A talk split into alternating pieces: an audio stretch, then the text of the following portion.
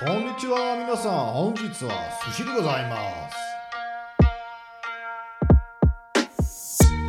So, willkommen zurück zu Investieren Lernen, der Podcast von Money Masters mit mir, Robert. Ähm, so, wir sind immer noch beim Super Sushi Marathon. Ich mache heute mal, glaube ich, wieder so einen kleinen Quickie, eine kleine äh, Mini-Mini-Folge sozusagen, kleines Mini-Super äh, Sushi-Häppchen.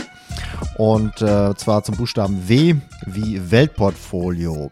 Ja, Weltportfolio ist ein Begriff aus dem Bereich des passiven Investierens. Der Grundgedanke, ich wette auf die Entwicklung der Weltwirtschaft. Äh, wenn man sich das anschaut, auf lange Sicht steigen die Börsen ähm, und natürlich gibt's mal, geht's mal hoch und runter, aber äh, langfristig gesehen geht es eigentlich immer nach oben. Deswegen ist es ratsam, als Aktionär ein Optimist zu sein. Äh, natürlich gibt es immer Gründe, ähm, wenn man danach sucht, warum das Glas halb leer ist. Aber ähm, ja, wer halt von den Renditen an der Börse profitieren möchte, der sollte da auch, sage ich mal, ein Stück weit diese Risiken, diese Volatilität, dieses äh, Auf und Ab auf sich nehmen.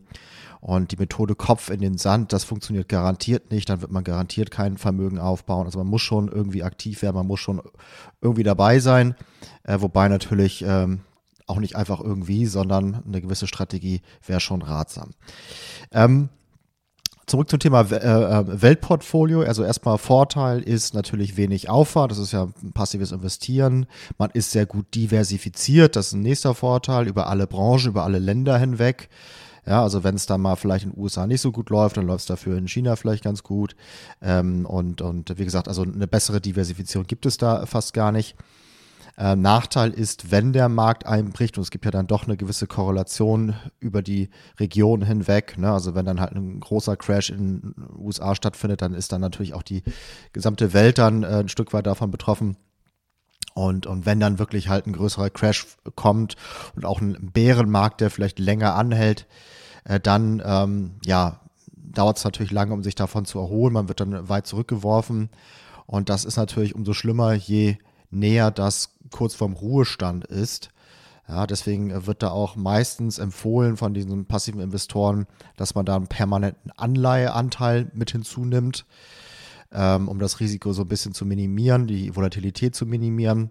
Und äh, dann wird auch häufig gesagt, je näher man vor dem Ruhestand ist, desto größer dieser Anleiheanteil sein soll, weil es dann ja, wie gesagt, sehr ärgerlich wäre, wenn man kurz vorm Ruhestand auf einmal in so einen großen Crash hineinkommt. Ähm, aber ja, Nachteil ist natürlich, dass dieses sogenannte, also dieser sogenannte risikolose Portfolioteil, also der Anleihenanteil, kaum Rendite bringt und halt auch in den guten Zeiten dann einfach die Rendite schmälert. So. Äh, Tipp von, von meiner Seite aus deswegen, äh, anstatt einer permanenten Allokation in Anleihen rate ich zu einer dynamischen Allokation. Das heißt, dass man nur dann in Anleihen geht, wenn der Weltaktienmarkt schwächelt, wie das genau geht. Ähm, da gibt es einige Infos hier im Podcast zu oder halt in meinem Buch Der Weg des Investors, das ich hier für die Podcast-Suche kostenlos zur Verfügung stehe unter der URL money-masters.de slash Buch. Ja, das war's zum Thema Weltportfolio. Morgen gibt es, geht es weiter mit dem Buchstaben X. Und ja, ich freue mich darauf, dass wir langsam zum Ende des Alphabets kommen. Bis dann, ciao, ciao.